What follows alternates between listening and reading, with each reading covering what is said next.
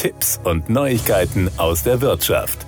Toyota ist in Europa auf Rekordkurs. Im ersten Halbjahr 2022 verzeichnete Toyota Motor Europe einen Absatz von über 563.000 Fahrzeugen, womit der Konzern einen Marktanteil von 7,6 Prozent erzielte. Gegenüber dem Vorjahreszeitraum entspricht dies einer Steigerung von einem Prozentpunkt. Zudem ist es der höchste Anteil in den ersten sechs Monaten eines Jahres überhaupt. Verantwortlich ist die weiter wachsende Nachfrage nach den elektrifizierten Toyota und Lexus Modellen. Ihr Anteil am Gesamtabsatz kletterte europaweit um neun Punkte auf 68 Prozent. In Westeuropa sind es sogar 76 Prozent und damit drei von vier Fahrzeugen elektrifiziert unterwegs. Angesichts der geopolitischen und wirtschaftlichen Probleme sowie der Engpässe in der Lieferkette ist man mit einem Rekordmarktanteil von 7,6 Prozent im ersten Halbjahr sehr zufrieden. Das Unternehmen verzeichnet eine beispiellose Nachfrage nach neuen Modellen wie dem Jahrescross, dem Aigo X und dem Lexus NX, aber auch nach den übrigen Produkten. Ein Auftragsbestand von sechs Monaten ist der Beweis für die Stärke der CO2-armen, elektrifizierten Modellpalette, sagt man bei Toyota Motor Europe. Die Marke Toyota hat von Januar bis Juni 2022 insgesamt über 539.000 Fahrzeuge in Europa verkauft. Trotz eines Absatzrückgangs von 4% gegenüber den ersten sechs Monaten 2021 konnte sich das Unternehmen als zweitstärkste Pkw-Marke auf dem europäischen Gesamtmarkt behaupten, der im selben Zeitraum um 19% eingebrochen ist. Die beliebtesten Modellreihen waren Corolla Jahres, Jahrescross CHR sowie RAV4, auf die 75% des Gesamtabsatzes entfielen. 68% der europaweit verkauften Fahrzeuge waren waren zudem elektrifiziert unterwegs. Gegenüber dem ersten Halbjahr 2021 entspricht dies einer Steigerung von 11 Prozent.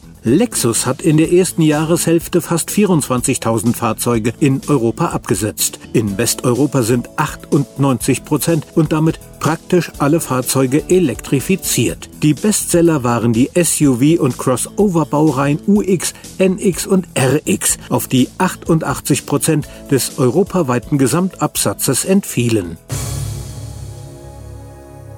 Das waren Tipps und Neuigkeiten aus der Wirtschaft.